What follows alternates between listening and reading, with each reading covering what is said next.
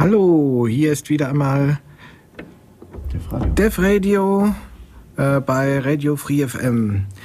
Heute zu Gast sind Jürgen, sag Hallo. Hallo. Und Tobi. Und das Stück, das ihr gerade gehört habt, war, oh Gott, Sense of, of Orak von AK 1974. Ähm, heute wollten wir uns mal ein bisschen unterhalten über das Newsnet. Verdammt, verdammt nochmal, was ist das Usenet? Das ist relativ schwierig zu definieren. Das ist ungefähr, ich habe mir das mal überlegt, ähm, wie wenn man definieren wollte, was ist eigentlich die Universität? Ja, ist es das Gebäude, wo das alles drin ist? Sind es die Vorlesungen, die da gehalten werden? Sind es die Leute, die da forschen? Oder was ist das eigentlich? Und so ähnlich ist es mit dem Usenet auch. Man kann natürlich sagen, es ist irgendwie eine Menge von diesen News-Servern. Vielleicht hängen da auch noch Leute dran, die das benutzen. Das ist ungefähr wie, was ist das Internet? Naja, da hat es irgendwelche Kabel natürlich und irgendwelche Computer. Ähm, bin ich das ein Teil vom Internet, wenn ich das Internet benutze? Wenn ich da was einstelle und so weiter und so, kann man sich das nämlich auch fürs Usenet überlegen. Im Wesentlichen ist das Usenet eine Sammlung von Diskussionsgruppen. Also ich hätte mal ge gesagt, so wie wir das mal früher definiert hatten, ist das im Prinzip ein schwarzes Brett, an dem man was anheften oder hinschreiben kann und jeder kann es lesen. Ja, der Vergleich wird gerne gezogen.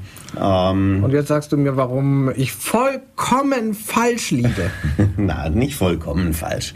Aber wenn ich irgendwo an ein schwarzes Brett was hänge, werden normalerweise die Artikel nicht an diesem schwarzen Brett beantwortet. Oder, ähm, sondern da setzt sich dann jemand mit mir in Verbindung und sagt, naja, okay, ich kaufe deine blöden Schuhe oder irgend sowas. Das sagt er so bestimmt nicht. Na, okay, wenn er sie wirklich haben will, nicht. Also, ähm, was ein schöner Vergleich ist, ähm, es ist wie eine Art Zeitung, die nur aus Leserbriefen besteht. Also kann ich es mir vorstellen, eigentlich wie eine Mailingliste, die richtig öffentlich ist und äh, ein bisschen besser technisch gehandhabt ist. Ja, also eine Mailingliste ist sicher ein guter Vergleich. Also zumindest für die Leute, die Mailinglisten kennen. Ähm, manche vergleichen es auch mit so Webforen. Ähm, hat natürlich auch was für sich. Das Problem bei Webforen ist, ähm, ich weiß gar nicht, welche das es gibt und ich habe auch keine Möglichkeit, irgendwie eine Liste von allen zu kriegen, die mir irgendwie zugänglich sind. Oder wenn ich jetzt mehr als eine, ein Thema behandeln wollte und ähm, dabei jetzt mir solche Webforen aussuchen möchte, dann muss ich ja erstmal gucken, wo gibt es die überhaupt und ähm, wie melde ich mich da an. Das ist jedes Mal wieder anders. Und das, beim Usenet ist das alles vereinheitlicht. Da gibt es eine Art von Technik und ich hole mir das alles von einem Server. Ähm, man braucht natürlich einen Server, der die Gruppen anbietet, die man gerne lesen möchte. Mhm. Ähm, vielleicht nochmal zur Definitionsfrage, was es ist. Ähm, es gibt so ein, natürlich im Usenet kann man es nachlesen. und ähm, da gibt es einen Artikel, der versucht, so ungefähr das zu erzählen, was wir jetzt gerade erzählt haben. Aber ähm, dann sagt er, es sei viel leichter zu definieren, was das Usenet eigentlich nicht ist. Was ist denn das Newslet eigentlich alles nicht? Also das Usenet ist insbesondere nicht das Internet oder ein Teil davon. Man kann natürlich das Usenet als einen Dienst des Internet ansehen, so ähnlich wie das World Wide Web ein Dienst ist oder wie E-Mail ein Dienst ist im Usenet, äh, im, im Internet. Aber und tatsächlich ist es auch so, dass die meisten, die das Usenet benutzen, das Usenet benutzen, indem sie es über das Internet benutzen. Ähm, also ich würde mal sagen, über 99 Prozent aller äh, Übertragungen finden heute über das Internet statt. Ähm, so viel mal zum Internet. Es gibt, gibt ein schönes Zitat von Hubert Partl, ähm, ein bekannter Usenetter, der, der auch viele so einführende Texte und sowas geschrieben hat. Und der sagte mal, ja, also Internet, das ist das Ding mit den Kabeln und das Usenet, das ist das Ding mit den Menschen weil Usenet ist eine Abkürzung für Users Network. Also es ist das Netzwerk der Benutzer.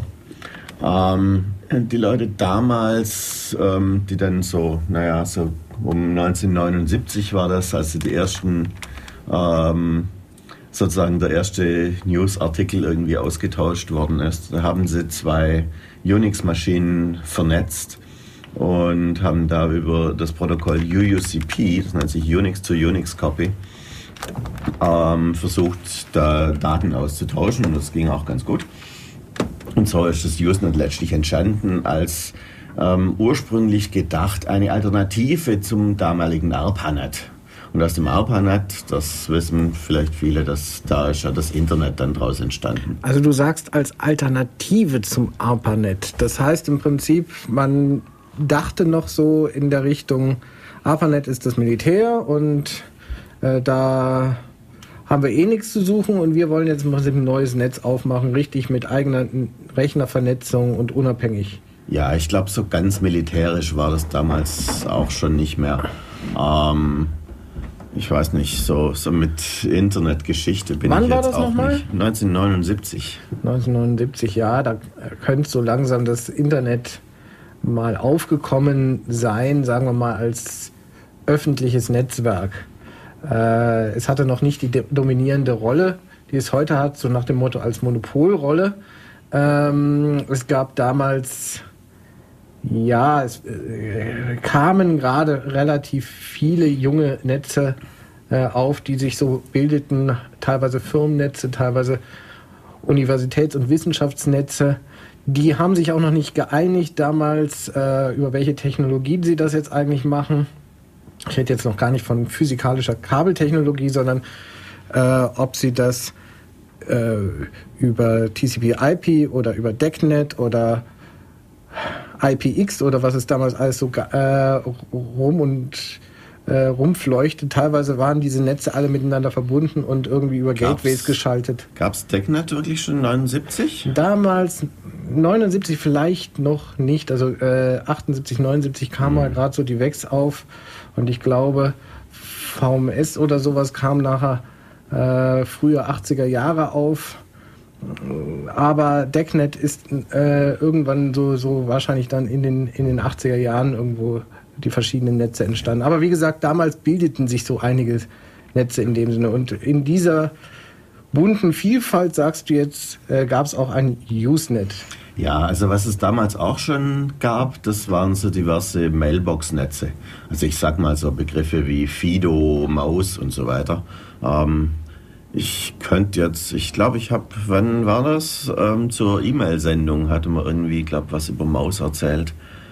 Ähm, da hatte ich auch Daten dabei, aber ich auswendig weiß ich Das bringt mich übrigens äh, zu einer guten Frage, nämlich äh, was war jetzt eigentlich zuerst da? Im Prinzip diese Mailbox-Netze, beziehungsweise die Mailboxen im Prinzip, in die ich mich so per Modem eingewählt habe, oder im Prinzip die ersten News-Server? Wer hat von wem abgeguckt? Wer wollte es nachher dann auch haben? Oder war es unabhängig? Ich glaube, das ist einfach zusammen entstanden. Jeder wollte irgendwie Computer irgendwie miteinander vernetzen. Man hat gesehen, da entsteht praktisch ein neues Medium dabei. Und einfach die, die Möglichkeit zu haben, ähm, für wenig Geld ähm, auf dem Internet, äh, naja, im Internet sage ich jetzt schon, Quatsch, ähm, über Computer Nachrichten auszutauschen. Und das war hauptsächlich ähm, E-Mail und das war das Usenet.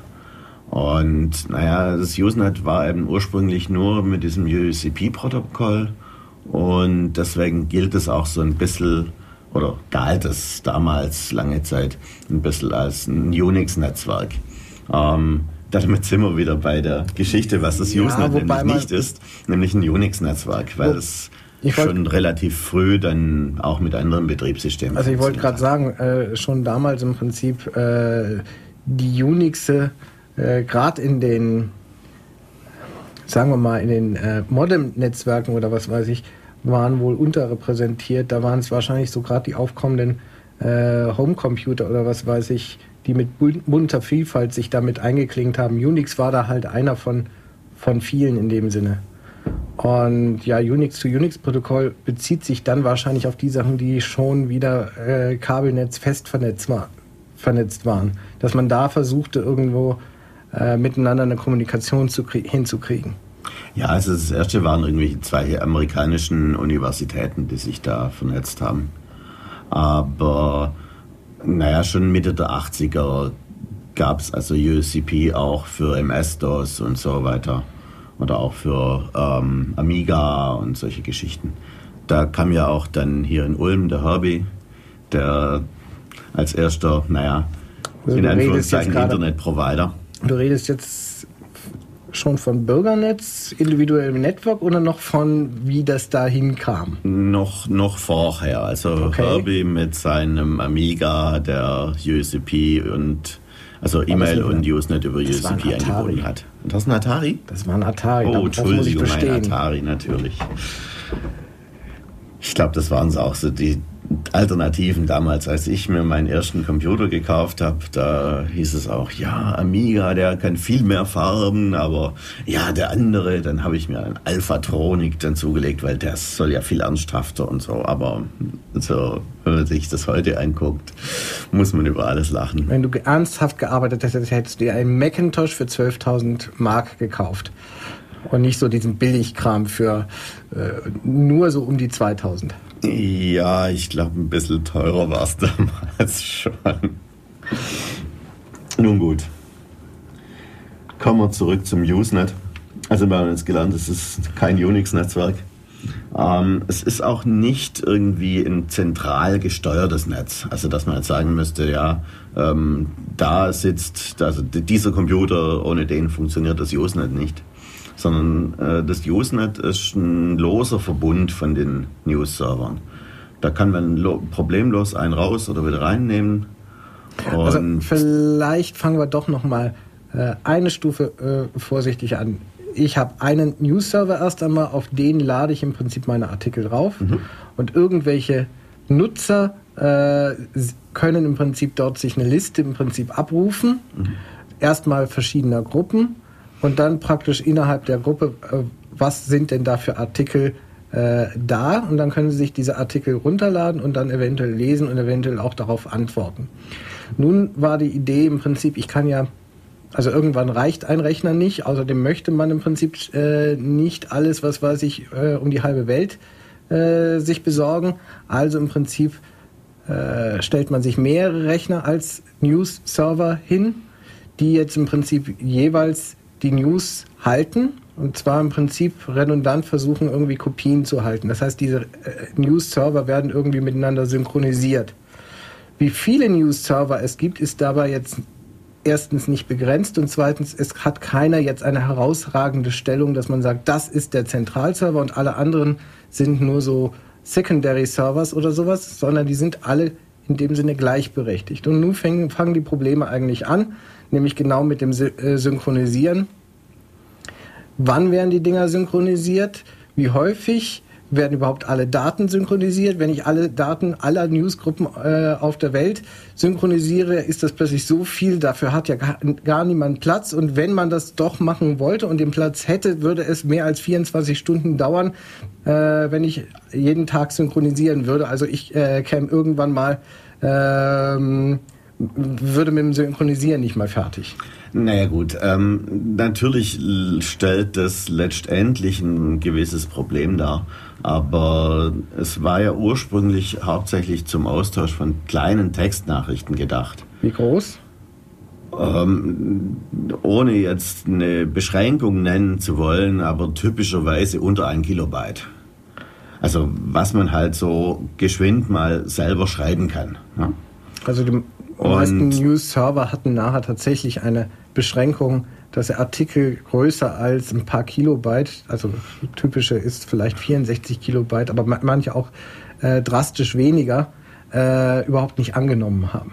Ja, also für die Technik von den News-Servern war das zumindest anfangs eine relativ große Herausforderung, weil, naja, schon damals waren die Platten so, dass man das von der Menge her locker untergebracht hätte, aber ähm, Wenn es halt viele kleine Artikel sind und man hat jeden Artikel in der eigenen Datei, dann werden es plötzlich ziemlich viele Dateien.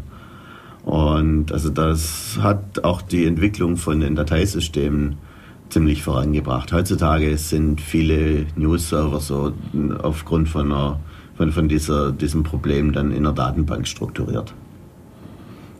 Aber ähm, vielleicht schauen wir uns gerade mal an, wie sich das dann weiterentwickelt hat.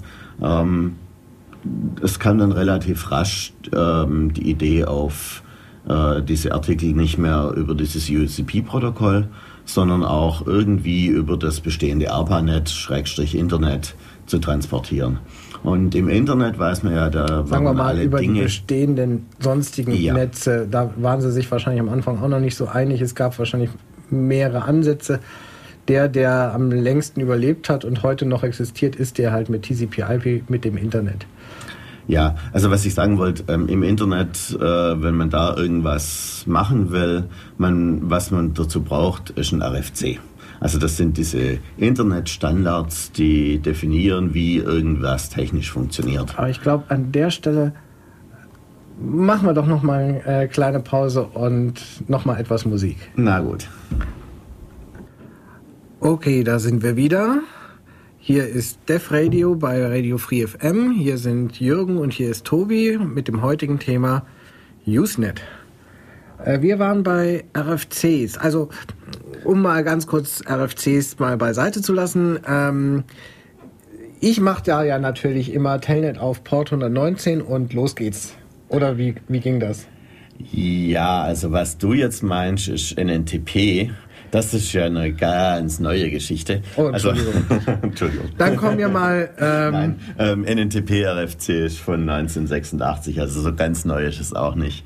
Aber der erste RFC, der sich mit Usenet beschäftigt hat, war der RFC 850, der das Artikelformat beschreibt. Also wie sieht ein Usenet-Artikel aus? Nur ganz kurz.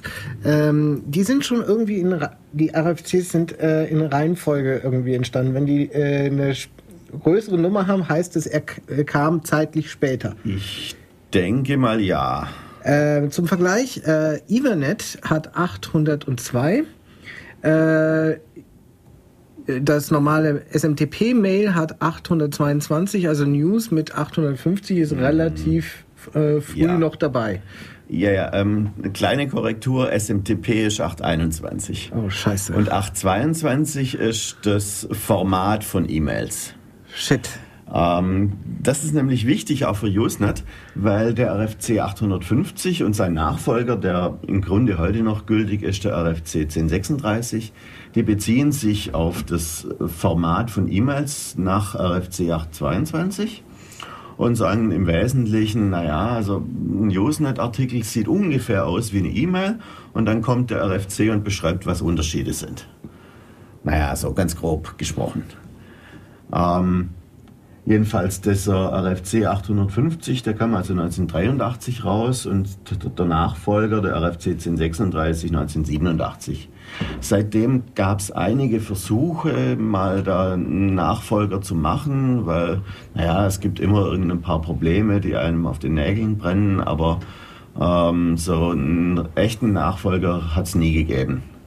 Also wer heute Usenet macht und sich nicht an RFC 1036 hält, ähm, muss schon irgendwas machen, damit er sich mit anderen unterhalten kann.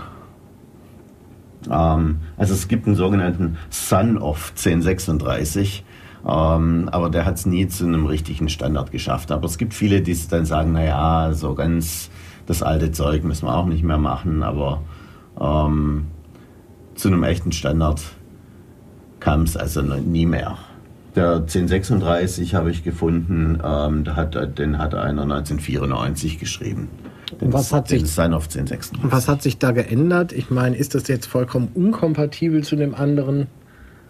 Also was ähm, beim 1036 ähm, hauptsächlich neu dazu kam gegenüber seinem Vorgänger, ähm, war einfach, es, es gab inzwischen andere Möglichkeiten, ähm, Artikel zu übertragen. Und das hängt natürlich dann auch, schlägt sich irgendwie im Artikelformat selber nieder weil zwischendrin gab es eben genau diesen RFC für das NNTP, das Network News Transfer, Transfer Protokoll. das ist das, was Tobi gerade erwähnt, erwähnen wollte. Er macht immer Telnet auf Port 119. Das ist nämlich der NTP-Port. Mm. Machst du wirklich Telnet auf Nein. Port 119? Gut, ich mache das manchmal. Ich habe das äh, natürlich auch mal ausprobiert, ob das geht. Und mhm. ja, äh, funktioniert schon. Aber nein, auf diese Weise lese ich dann doch nicht äh, News. Telnet ist überhaupt äh, viel zu überfrachtet. genau. Ja, also man muss vielleicht dazu sagen, ähm, es gibt eine ganze Anzahl von News-Clients, also von Programmen, mit denen man News lesen und auch schreiben kann und die dann dafür sorgen, dass sie eben dieses Protokoll mit dem Server sprechen, ob das jetzt UCP ist oder NNTP. Ähm, oder Unix ist es eigentlich üblich, naja, wenn man schon irgendwie so ein Unix-Rechner ist ja von sich aus quasi schon fast ein Server, ähm, dass man sich seinen eigenen News-Server betreibt. Weil die ganzen Unix-Clients, ähm, denen fehlt einfach die Funktionalität, sich wirklich mit den großen Servern da große Artikelaustausch zu machen, sondern die sagen halt, naja, ähm, mein Server, der läuft sowieso auf der gleichen Maschine. Und entweder man greift dann direkt in den Newspool auf der Festplatte rein und muss gar nicht das entsprechende Protokoll sprechen oder man spricht eben NNTP mit dem lokalen Server. Liebe ähm, Zeit, welche, welche Clients sind das? Ja, TIN zum Beispiel. TIN macht es so? Das kenne ich aber ganz anders. Ja, ähm, also TIN kann natürlich, spricht natürlich NNTP. Das macht Aber nur wenn er muss. Ach, das möchte ich jetzt so auch nicht sagen, aber ähm, so dieses ganze, ähm, ja, viele neuere Server, die, die müssen sich, da müssen sich die Clients zum Beispiel mal authentifizieren bei dem ihren Server. Und sowas muss man natürlich irgendwie eingebaut haben in seinem, in seinem Client, dass, dass er das kann. Und warum sollte man sich authentifizieren, wenn man sowieso auf der gleichen Maschine sitzt? Ja, vielleicht noch ein Wort dazu. TIN, äh, wofür steht eigentlich die Abkürzung? Die steht für Tiny Internet Newsreader. Ich traue mich es gar nicht zu sagen, weil ich ja vorher so groß betont habe, dass es Usenet ja gar nichts mit Internet zu tun hat. Ähm, ja, wie gesagt, Internet ist im Prinzip ein Netzwerk und da laufen viele Dienste und News. Könnte zum Beispiel einer davon sein. Ist relativ verbreitet auf dem Internet zumindest mal gewesen teilweise auch heute noch, ähm, aber ist nicht gleichzusetzen mit dem Internet. Also einen aber, bekannten Newsreader sollte man vielleicht noch erwähnen für die Windows-User. Ähm, das Programm kennt fast jeder. Es heißt Outlook oder auch Outlook Express. Und es ist der schlechteste Newsreader, den es gibt, aber die Benutzer merken es nicht. Das merken nur die anderen, die dann die Müllartikel abkriegen, die dieses Ding von sich lässt. Ähm, also wenn man im Usenet nicht irgendwie den anderen gleich auf die Füße trappen will, ähm, vorsichtig mit Outlook. Nein, was ich vorhin sagen wollte über TIN ist, TIN ist relativ alt, ist relativ zu einem frühen Zeitpunkt bereits entstanden.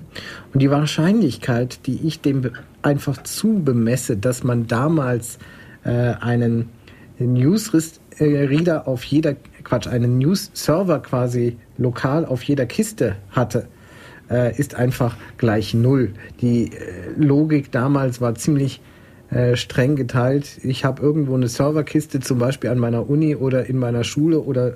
Ja, aber nur wenn man mit dem dann direkt sich verbinden kann, ohne dass man jetzt zum Beispiel Geld dafür bezahlen muss für einen Zeittarif. Und am Anfang waren ja für Heimbenutzer die Internettarife alles Zeittarife. Und ähm, wenn man dann, während man liest, ständig online sein muss, das kann es ja nicht sein. Und deswegen sind dann ähm, die auf, im Unix-Bereich äh, die kleineren Server entstanden. Also das beste Beispiel ist dieser Leaf Node. Ich benutze den auch selber. Ähm, zwar habe ich halt keinen Zeittarif mehr, aber es ist ganz nützlich. Da kann man sich einfach ein, auf einen Schlag die ganzen News äh, synchronisieren, die man haben möchte, kann die, die man selber geschrieben hat, hochladen und ähm, naja, irgendwie ein paar Stunden später oder so macht man es dann einfach nochmal. Dann braucht man nicht ständig mit dem Server in Verbindung zu stehen. Ja gut, ich meine, das ist jetzt äh, eine Art Cache-Server, der aber im Prinzip volle äh, News-Server-Funktionalität hat. Und das ist ja in dem Sinne äh, wieder okay, äh, solange im Prinzip mein Client mal nicht gleich so geschrieben ist, dass er ohne den nur gar nicht auskommen würde. Also dass der äh, voraussetzt, dass er auf derselben Kiste zum Beispiel ist. Das ja, macht das ja schon, nicht. Das, das macht nicht. ja äh, schon Probleme in manchem kleinen Hausnetz, wenn jemand mehr als einen Rechner hat.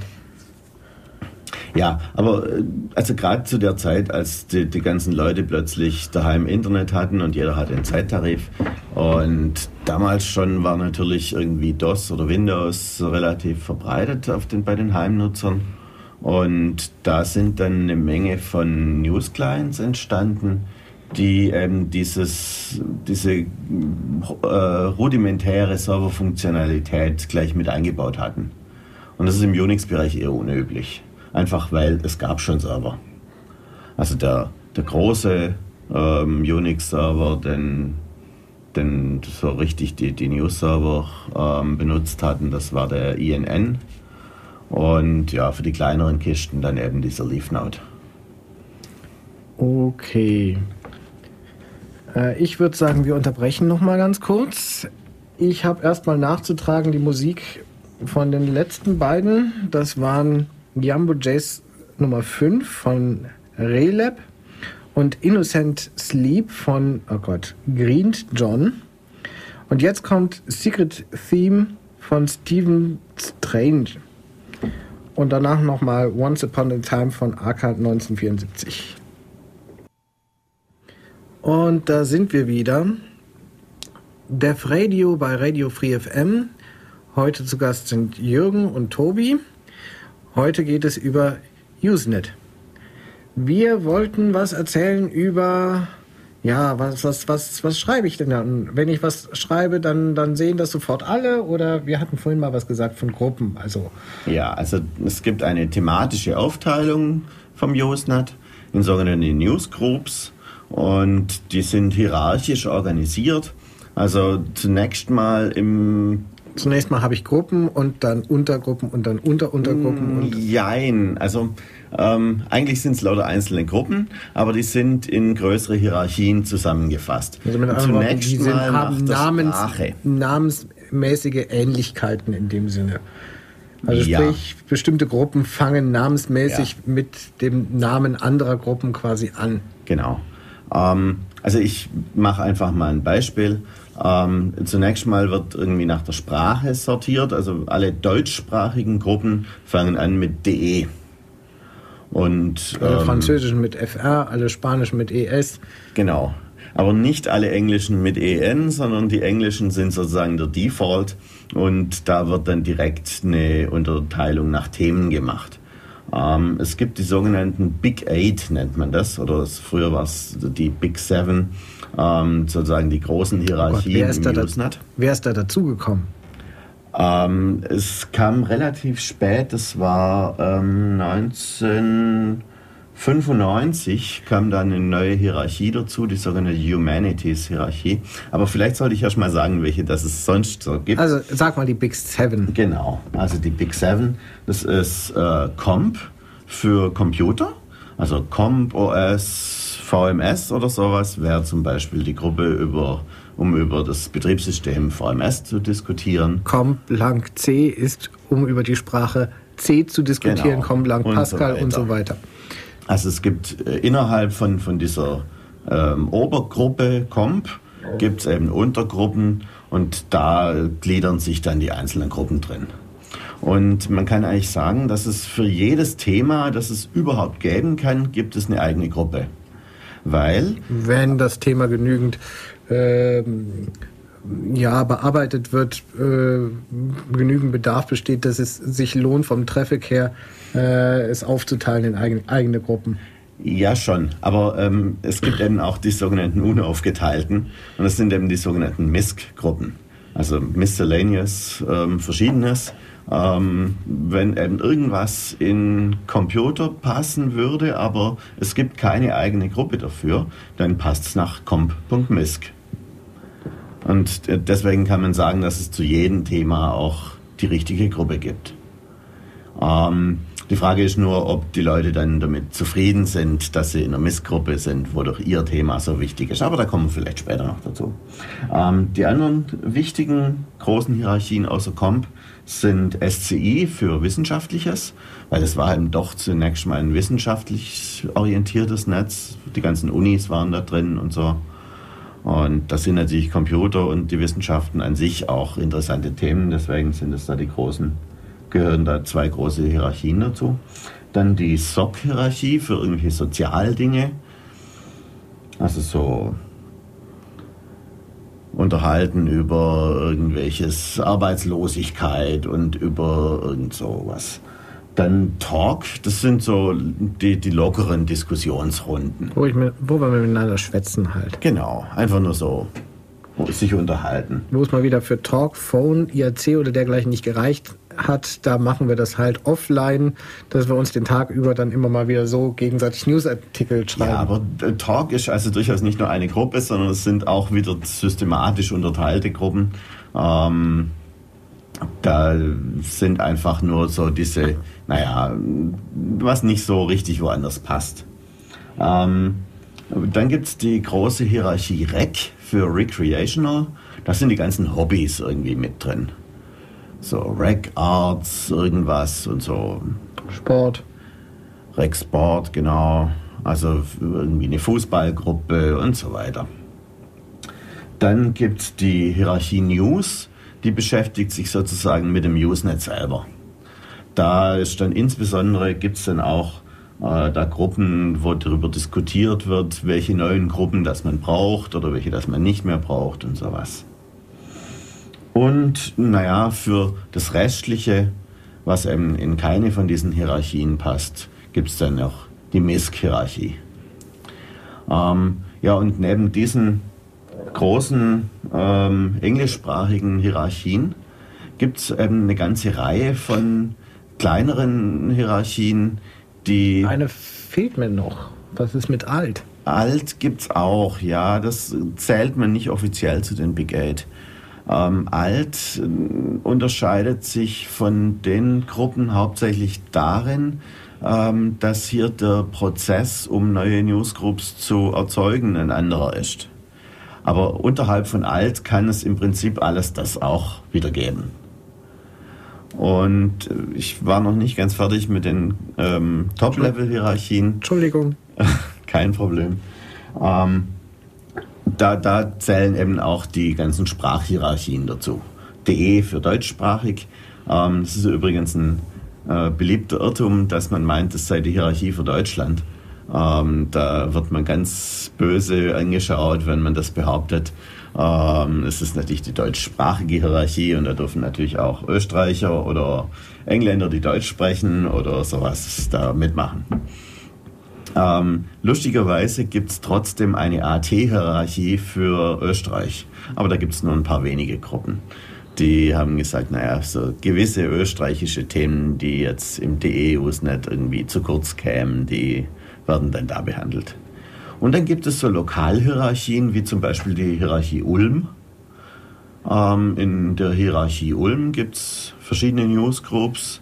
Eine hier fürs Bürgernetz, eine oder einige Newsgroups, die sich mit der Uni beschäftigen. Da gibt es eine spezielle der, äh, Gruppe dann für ähm, die Studierendenverwaltung, für die Stufe. Die ist gerade irgendwie im Gespräch, dass die Stufe da selber irgendwie nicht mehr mitliest und ähm, jetzt wollen sie sie löschen und so. Das ist vielleicht ganz interessant, das so nebenbei mal hier zu erwähnen. Also wer sich fürs Usenet interessiert, der kann sich auch mal sich hier die Ulm-Gruppen angucken. Die Ulm-Gruppen gibt es allerdings nicht auf allen News-Servern, sondern naja, die einzelnen Server-Admins können natürlich selber entscheiden, welche Newsgroups das sie führen und ähm, also die beiden wichtigsten Ulmer News-Server haben die Ulm-Gruppen, das ist der von Bürgernetz und der von der Uni. Und dann gibt es die Ulm-Gruppen noch auf dem News Individual Net. Also sagen wir mal ganz das kurz, äh, es gibt halt äh, auch lokale Gruppen äh, in verschiedenen ja, Ortschaften halt. Äh, da sind dann äh, möglicherweise auch solche Sachen wie ähm, in Ulm Markt oder wie die Dinger dann auch immer heißen, was weiß ich zum Beispiel lokale Kleinanzeigen. Kleinanzeigen in dem Sinne, wo man äh, was nachlesen kann, was es irgendwo gibt, äh, wo jemand was loswerden will. Eigentlich so wie ein Vorläufer von eBay. Ja, nur auf eBay sind viele kommerzielle Verkäufer. Kommerzielles ist im Usenet relativ verpönt. Hm, man kann es natürlich nicht wirklich verhindern. Wie verhindert man es denn? Ähm, ja, also es gibt im Wesentlichen zwei Methoden. Ähm, das eine ist, wenn es also wirklich sich um Spam handelt. Spam, ähm, der Begriff kennt man heute eher aus dem E-Mail-Bereich, ist aber eigentlich beim Usenet entstanden. Also der erste Spam gab es im Usenet.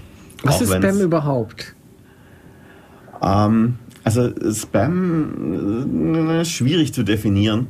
Ähm, Spam ist, glaube ich, eine Marke oder irgendein Produkt sogar. Ja, ja, es ist natürlich ein eingetragenes Warenzeichen von der Hormel Food Corporation. Ähm, das ist so ein Frühstücksfleisch, so, naja, so, so seltsames Corned Beef-artiges Zeug aus Dosen. Und da hatte Monty Python, gab, hatte da einen Sketch gemacht zu diesem Spam.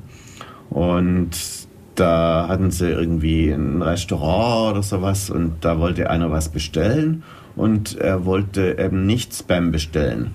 Aber es gab in diesem Restaurant nur Spam oder Spam mit Eiern oder Spam mit Brot oder Spam mit diesem oder Spam mit jenem oder auch Spam mit Spam, aber nichts ohne Spam. Und naja, wie das halt bei Monty Python so ist, die haben das dann ins Extrem gezogen und ähm, am Ende gab es dann irgend so ein Lied, Wonderful Lovely Spam und so. Kann man bestimmt irgendwo im Internet finden.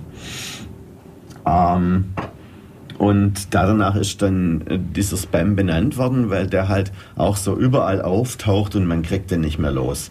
Also die eigentliche Definition von Spam ist, dass es Newsartikel sind, die in sehr viele Gruppen einzeln irgendwie gepostet werden. Und egal welche Gruppe man liest, immer liest man den gleichen Spam. Also denselben Artikel. Also nicht jetzt jemand, der immer wieder liebevoll einen neuen Artikel in, für jede Gruppe geschrieben hat, um seine Idee nochmal loszuwerden, sondern der sie schön äh, über, hm, sagen wir mal, 100 Gruppen schon verteilt hat. Ja, also einfach automatisiert gepostete Werbeartikel. Und Werbung und Kommerzialität war ja früher im, im, im Netz, ich, welches Netz das auch jetzt immer war, ob jetzt das ähm, noch die Modemnetze, ob das frühes Internet, ob das Newsnet war, sehr verpönt und konnte damals äh, dazu führen, dass sich die, die Gefolgschaft äh, selber dagegen gewehrt hat. Das konnte äh, damals bedeuten, dass Damals äh, war es noch nicht so üblich, dass man seine, seine Absenderadresse fälschte, äh, dass man einfach Antwort bekam auf den Artikel. Und diese Antwort äh, konnte man für jede Gruppe bekommen. Und von vielen, vielen unterschiedlichen Benutzern, das nannte man dann Flamen. Und wenn man äh, Opfer eines solchen Flame Wars äh, geworden ist, dann konnte es ohne weiteres sein, dass auf eine äh, solche Message, die mal in 100 Gruppen äh, versendet worden, ohne weiteres 2000 oder weit mehr an Antwortnachrichten äh, kommen konnten, die sich jeweils beschwerten einfach darüber, was das jetzt soll. Und das konnte bedeuten, dass der Provider, bei dem der ansässig war, äh, sehr viele Artikel alleine nur zur Beantwortung dieses einen Artikels äh, gekriegt hat, so dass es teilweise seine Netzwerkleitung ähm, eventuell für zwei Tage Namen leben, legen konnte in Extremfällen. Auf diese Weise äh, hat die Community bei dem einen oder anderen damals es geschafft, dass er von seinem Provider rausgeworfen wurde. Ja, das geht aber auch anders. Also man kann sich nicht direkt irgendwie bei einem Provider beschweren. Was ist denn das für ein Spammer, den du da beherbergst? Das geht noch zusätzlich. Also das ist eigentlich nach wie vor eine gewisse Praxis. Also bei, sagen wir mal, bei seriösen News-Server-Betreibern ähm, wenn die irgendwie mal zufällig einen Spammer in ihren Reihen haben und man fragt da mal an, äh, sagen wir, was ist denn das für einer? Ähm, und es ist wirklich Spam, dann fliegt er eben da raus. Das ist also nicht so das Problem. Das Problem ist, dass es News-Server-Betreiber gibt, die da nicht so drauf achten oder nicht so drauf achten können. Also der bekannteste News-Server-Betreiber, den es heute gibt, das ist Google. Und ähm, die nennen das natürlich nicht Usenet, die nennen das Google Groups. Aber im Grunde ist es das Gleiche, weil... Ist das ähm, auch dieselbe Technik, was die da machen? Ähm, was dahinter steckt natürlich schon, nur gibt es nicht ein Web-Frontend.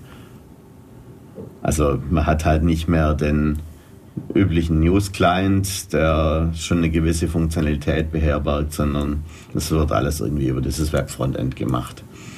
Und ähm, also das kam so, es gab eine Firma, die hieß Deja News. Die hat so ungefähr 1995 angefangen, ähm, das Usenet zu archivieren. Also die hatten einfach einen News-Server gehabt und alles, was da drauf kam, sie haben es einfach nicht mehr gelöscht. Also die übliche Vorgehensweise bei einem News-Server ist eben die, ähm, die Artikel liegen da irgendwie ein paar Monate oder Wochen rum. Je, nach, je nachdem, wie viel Traffic ist, äh, wird für jede Gruppe möglicherweise eine individuelle äh, Verfallszeit äh, definiert. Genau.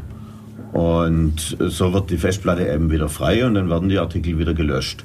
Und Deja News hat einfach die Artikel nicht mehr gelöscht und hat sie per Internet, also per www, zum Download angeboten. So zum Durchklicken und zum Suchen. Ist einfach eine Usenet-Suchmaschine. Und naja, wenn man eine große Suchmaschine im Internet ist, wie Google, ähm, dann kann man natürlich nicht sagen, ähm, jemand anders macht das Usenet, also haben sie Deja News aufgekauft. Das war 2001, hat Google Deja News gekauft. Haben Sie sie dann zugemacht oder haben Sie den Dienst übernommen? Sie haben den Dienst übernommen. Also zunächst war es lange Zeit noch als über dejanews.com erreichbar. Ich weiß nicht, ob das heute noch so ist oder ob man dann gleich zu Google Groups, ähm, also groups.google. irgendwas.de oder so. Ähm, oder was? Ist es groups nur.com? Ich weiß nicht genau. Mhm. Ähm, ich benutze keinen Google Groups außer zum Suchen. Ähm, und es ist auch tatsächlich so, ähm, wenn man ernsthaft Usenet lesen und schreiben möchte, sollte man sich einen News-Client besorgen und ähm, einen Server, der einem die Gruppen liefert und das dann so benutzen. Weil ähm, man kann natürlich auch über Google Groups posten und man kann auch über Google Groups lesen, aber es macht nicht wirklich Spaß. Ähm, wo Google Groups recht stark ist, wenn man sagt, naja, irgendwie, da habe ich doch mal was gelesen und dann suche ich einfach mal im Usenet. Und naja, die suchen natürlich alle Artikel von ähm, naja, die sie halt noch haben. Also mindestens mal von 95 an, teilweise auch welche, die deutlich älter sind, ähm, sind da archiviert und die kann man eigentlich alle über Google Groups finden. Also fürs Suchen und sowas, fürs Recherchieren ist das echt praktisch. Nur wenn man jetzt sich immer mit der gleichen Gruppe und ähm, ja, für viele Leute sagen auch, naja, sie, sie lesen also diese und jene Gruppe und da, da kennt man irgendwann die Leute und so. Und da ist einfach die Technik, die in einem News-Client und in, in News selber steckt, viel besser, als wenn man das jetzt über ein Webinterface machen würde. Es ist auch so, dass Google natürlich nicht so richtig Einfluss darauf hat, wer alles ihre Kunden sind. Und ähm, es ist so, dass ernsthafte Usenet-Benutzer gar nicht lesen, was von Google kommt. Also wenn irgendjemand was über Google Groups postet, ähm, kriegen es viele, die Usenet ernsthaft benutzen, gar nicht mit. Ähm, das funktioniert über sogenannte Kill-Files. Das ist einfach nur eine Datei, wo drin steht, äh, nach welchen Kriterien der News-Client ähm, sich Artikel aussucht, die er dem Benutzer anzeigt. Und naja, typisches äh, Verhalten ist es, irgendwelche E-Mail-Adressen einfach in dieses Kill-File reinzustecken, dass die nicht mehr angezeigt werden. Also vielleicht auch nochmal, ich weiß nicht, ob es wirklich der Hintergrund ist, aber eine äh, frühere häufige Anwendung äh, war, wenn irgendwelche Leute, die halt mit dieselben Newsgruppen be benutzten oder abonniert hat wie man selber, einen immer wieder genervt haben, dann hat man die halt in sein persönliches Killfile reingeschrieben und wurde nicht mehr weiter äh, durch ihre Bemerkungen belästigt. Ja, genau, so funktioniert das. Und wenn man halt irgendwie merkt, dass man irgendwie lauter Benutzer drin hat in seinem Killfile, die alle über Google Groups kamen und irgendwie ist es immer der gleiche, aber der taucht immer wieder unter einem anderen Namen auf und besorgt sich jedes Mal einen neuen Google-Account und das geht ja irgendwie per Mausklick und ähm, dann beschließt man eben irgendwann, okay, alles was von Google kommt, ich will es gar nicht mehr sehen. Es kann natürlich passieren, dass man auch mal was Vernünftiges verpasst, aber naja. Es ist ja das private Killfile, genau. nicht irgendwie das serverweite. Also serverweite Killfiles gibt es auch gar nicht. Ähm, gut, könnte natürlich jeder Use-Admin irgendwie sozusagen machen, dass er auch nur bestimmte, also dass er sozusagen auf seinem Server irgendwelche Artikel löscht. Also der News-Admin ist quasi Herr auf seinem Server. Er kann da tun und lassen, was er will. Vielleicht mal grundsätzlich auf den News-Servern selbst wird sowieso nur äh, eine bestimmte Untermenge, was weiß ich, aller Gruppen äh, abonniert erstmal, äh, für die sich, sagen wir mal, der News-Admin und sagen wir seine Gemeinde so interessiert und bei der er bereit ist, die jetzt mit zu abonnieren. Also wie gesagt, es kostet Plattenplatz, es kostet auch Netzwerkkapazität, im Prinzip das Ganze zu synchronisieren. Spielt vielleicht heute nicht mehr ganz so äh, viel eine Rolle. Wenn wir jetzt allerdings Binary-Gruppen und äh, Filme äh, im Prinzip per News äh, nehmen, dann vielleicht doch wieder. ja, also Binary-Gruppen ist natürlich ein ganz eigenes Thema. Ähm, Vielleicht gehen wir da einfach mal nach der nächsten Musik dann mal drauf ein. Okay, gehen wir mal wieder zur nächsten Musik. Als nächstes hätte ich Memories von Adam Gordon vom Album Raindrops. Und da sind wir wieder bei Radio Free FM, bei äh, Def Radio, jetzt habe ich es gerade wieder umgekehrt. Hier sind Jürgen und Tobi und wir haben heute das Thema Usenet News. Ähm, wir haben hier noch ein paar Anfragen gekriegt über den IRC-Chat. Ähm, Jürgen, beantworte doch mal. Ähm, ich habe keine Ahnung.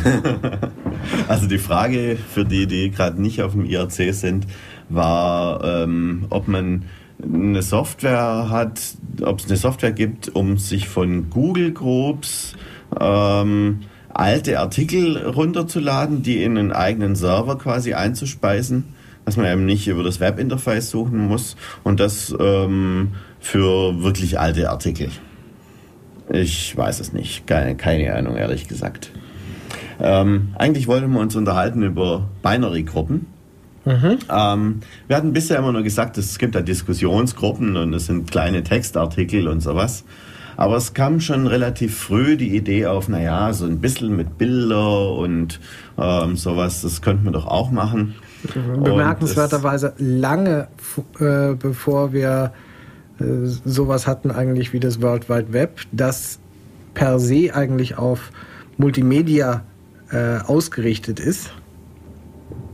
Also ähm, äh, sprich den sogenannten Hypertext, der erstmal äh, Verweise auf andere Texte äh, bietet und zum Zweiten äh, andere Medien, also Bilder, äh, Sound äh, oder sogar Filme, was weiß ich, integrieren kann.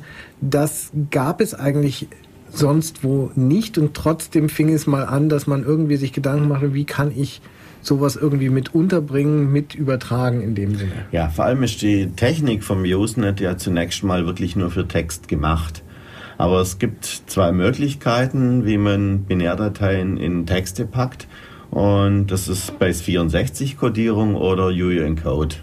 Es gibt wohl auch noch ein paar andere, modernere und sowas, aber das, ist so, das sind so die Klassiker. Also was die machen, ist letztendlich auch nichts weiter als, äh, wir haben hier äh, im Prinzip 8-Bit-Daten, Äh, der normale Text ist im Prinzip aber nur für ASCII ursprünglich, äh, ASCII, äh, definiert äh, worden. Das ist ein 7-Bit-Code. Das heißt, dass wenn das achte Bit benutzt wird, dann wissen wir sowieso nicht, was passiert. Manche der Uralt-Programme waren überhaupt nicht darauf ausgerichtet. Es konnte passieren, theoretisch, dass News-Server dabei crashten.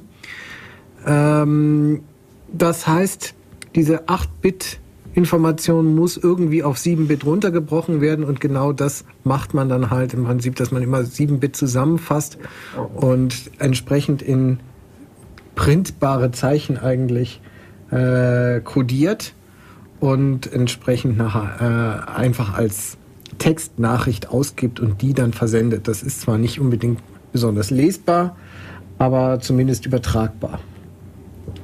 Ja, und das Usenet wäre nicht das Usenet, wenn es nicht für sowas auch eigene Gruppen gäbe. Weil ich meine, wenn ich irgendwo mit meinem normalen Newsreader hingehe und da ähm, die Diskussionen nachvollziehe und plötzlich kommt so Zeug, wo nur A, B, F, G, 3, 7, 2 drin steht, ähm, damit kann ich ja gar nichts anfangen als Mensch, sondern ich muss ähm, erstmal die richtige Software haben, um das dann hinterher wieder irgendwie darstellen zu können. Insbesondere habe ich auch wieder das Problem, äh, Binary sind meistens viel, viel länger als die normalen Texte. Das heißt, ähm, ich werde möglicherweise ziemlich überschwemmt durch das Zeug. Das will ich überhaupt gar nicht haben. Das heißt, man wird eher belästigt durch das Zeug. Das, heißt, das will man in normalen Gruppen eigentlich nicht haben. Dafür möchte man eigene Gruppen haben. Da, dann sollen die sich damit ab, geben, die sich dafür wirklich interessieren. Ja. Und die Binärhierarchie äh, im Usenet, die, also wo die meisten Binaries zu finden sind, das ist die Alt.Binaries. Also da gibt es Gruppen wie zum Beispiel Alt, Binaries, Pictures, Fractals oder sowas, wo man dann eben die Bilder in, von Fraktalen finden kann. Und dann muss man eben entweder von Hand, also mit seinem News-Reader, äh, diese äh, Bilddateien auf die Platte speichern. Die sind dann häufig noch irgendwie in einzelne Päckchen geteilt, weil... Hierzu vielleicht noch, wir hatten ja so äh, gesagt, das ist für kleine Artikel, für kleine Textnachrichten. Das heißt, genau. die meisten Newsreader hatten einfach eine Beschränkung. Wir hatten es vorhin schon mal gesagt, äh, es gab häufig diese magische Grenze 64 Kilobyte, äh, die man mit einem Artikel nicht überschreiten äh, durfte. Nun kommt es aber häufig vor, dass ein insbesondere Binary, sei es jetzt, dass es sich um ein Bild oder ein Programm oder sogar einen Film handelt, äh, diese Grenze überschreitet. Diese Grenze ist schon relativ gering, insbesondere aus heutiger Sicht. Und dann hat man halt diese äh, Dateien aufgeteilt, in dem Sinne auf mehrere äh, Artikel. Und das konnte dann im Extremfall schon mal passieren, dass das dann 100 Teile äh, sind, die man da zusammenfügen kann. Und dann wird es natürlich sehr mühsam, wenn man das von Hand machen muss. Deswegen gab es dann schon relativ früh spezielle Software. Ähm, da gab es ein Perl-Skript, das nannte sich OPE, Assembly Usenet Binaries. Da konnte man dann einfach sagen, ähm, laden wir doch mal alle irgendwie Artikel aus dieser oder jener Newsgruppe runter und, und äh, basteln wir das zusammen und schmeißen wir einfach zusammen, die ja. Dateien auf die Platte. Und naja, sowas gibt es nämlich heute auch noch, aber ähm, vielleicht ein bisschen moderner. Ähm, und so erlebt das Usenet heute eine gewisse Renaissance ähm, als Download-Medium. Das ist, fand ich irgendwie ganz witzig. Ich glaube, Firstnet oder sowas. Also es hat mir einer, einer dieser äh, einer dieser Dienste ist ein Kaufserver. Naja, 14 Tage äh, Testbetrieb umsonst. Äh, da kann man ist, steht letztendlich ein News-Server dahinter mit etwas größerer ähm, Beschränkung. Was weiß ich, die, die Einzelteile dürfen, glaube ich, dann schon um die ja, was weiß ich, ein halbes Mega oder ein Mega oder sowas äh, sein und werden dann zwar noch in vielen, vielen Päckchen zusammengefasst und sind aber im Prinzip auch darauf ausgelegt, im Prinzip gerade zum Beispiel für ja, Videodaten oder Audiodaten im Prinzip ähm, eine Möglichkeit zu bieten. Und ja, wie gesagt, äh, die meisten wissen vielleicht gar nicht, dass sich da letztendlich normale News-Server dahinter ver äh, verbergen. Ja, also als mir zum ersten Mal jemand, also ich habe irgendwas erzählt von irgendeiner Newsgroup und dann hieß es ja Usenet, das sei doch da, wo man so Sachen runterladen kann. Und ich so, äh, wovon redet der? Ich wusste erst mal nicht, weil was, was will der eigentlich von mir, weil, naja, Binärgruppen, na, man hat früher mal irgendwie ein Op angeschmissen und hat mal irgendwie sich ein paar Bildler angeguckt, die aus dem Usenet kamen, aber irgendwie so, im Grunde benutzt man das Usenet doch hauptsächlich irgendwie für die Diskussionsgruppen. Du bist nicht mehr up to date. Ja, wahrscheinlich. und es ist auch tatsächlich so, dass ähm, viele News-Server heute, also zumindest die naja, die Frage ist, wer betreibt eigentlich News-Server? Ähm, es sind überwiegend die, die Provider. Also im Grunde ist die Idee, dass jeder Netzwerkprovider seinen eigenen News-Server hat und dann kann, man, kann sich jeder irgendwie da bedienen. Ähm, weil das manche Provider dann nicht mehr gemacht haben, gab es dann so einen News-Server, da konnte man irgendwie für 10 Euro im Jahr ähm, sich mal einkaufen und sagen, naja, okay, äh, habe ich da dann meine News, weil mein Billigprovider, der bietet sowas nicht an oder er hat nicht die Gruppen, die ich haben will oder sowas. Also der, der deutsche Server, der für sowas ist, das ist das news.individual.net. Und naja, also sagen wir mal so, ohne den wäre das deutsche Usenet heute nicht mehr das, was es war. Und ähm, aber die haben eben keine Binary-Gruppen. Also vielleicht noch eine oder zwei, aber nicht, nicht ernsthaft. Und, und wenn sie welche haben, dann ist die Haltezeit von den Artikeln auf sehr gering eingestellt. Weil Binaries sind einfach viel und das will man nicht übertragen und schon gar nicht speichern. Es sei denn, man verdient richtig Geld damit. Und so kosten diese Dienste, die dafür sorgen, dass man sich da irgendwelche Sachen runterladen kann. Ähm, also diese, diese Download-Usenet-Server nenne ich das jetzt mal, die kosten dann auch meistens eine ganze Stange Geld. Gut. Was wollten wir denn sonst noch erzählen über das Usenet? Hm, vielleicht mal interessant, ähm, wie viele Gruppen gibt es überhaupt?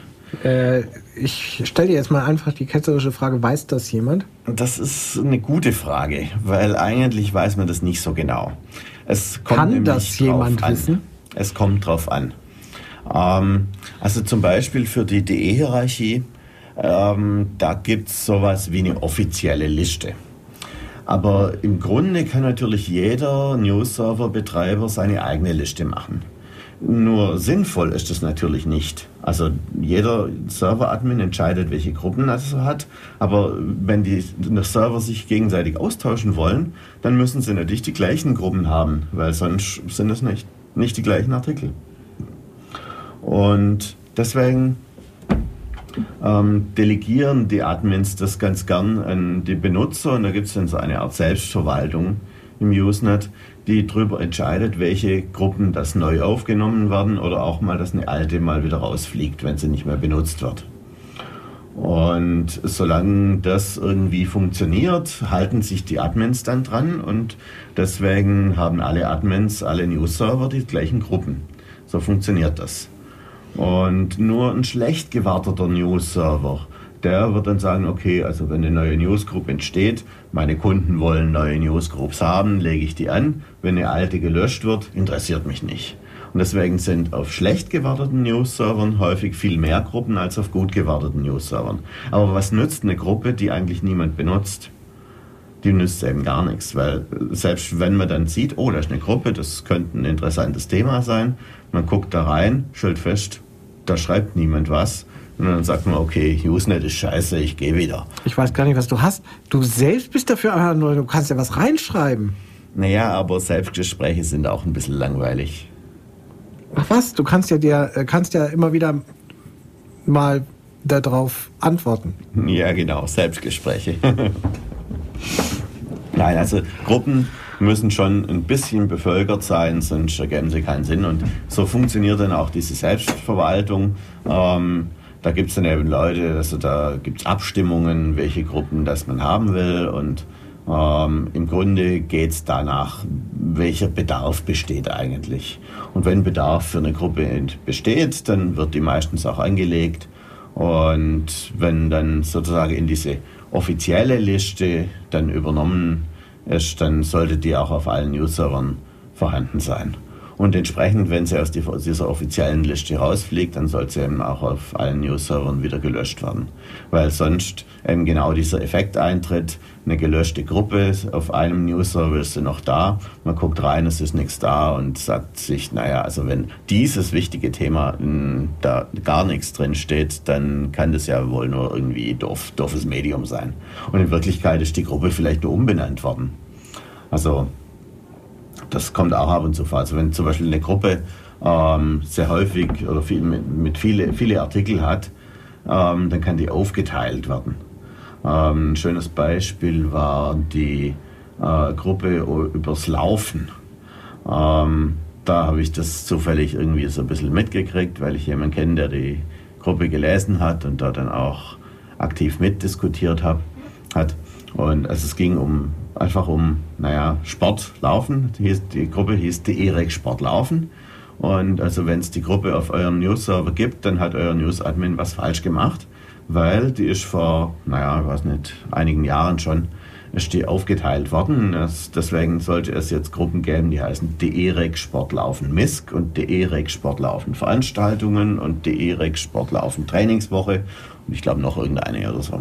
Gibt es dann die direkt Rec-Sport laufen nicht mehr, wenn Nein, es noch die Untergruppen ist dann gibt? in, diesen, in dem Zusammenhang einfach gelöscht worden.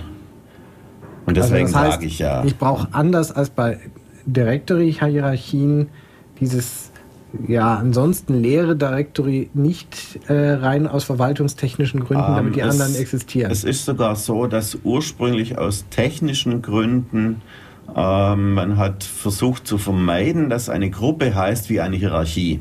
Also dass es gleichzeitig DEREC Sport Laufen und DEREC Sport Laufen Punkt irgendwas gibt. Ähm, durch die neuere News-Server-Technik mit Datenbanken und so ist es relativ hinfällig.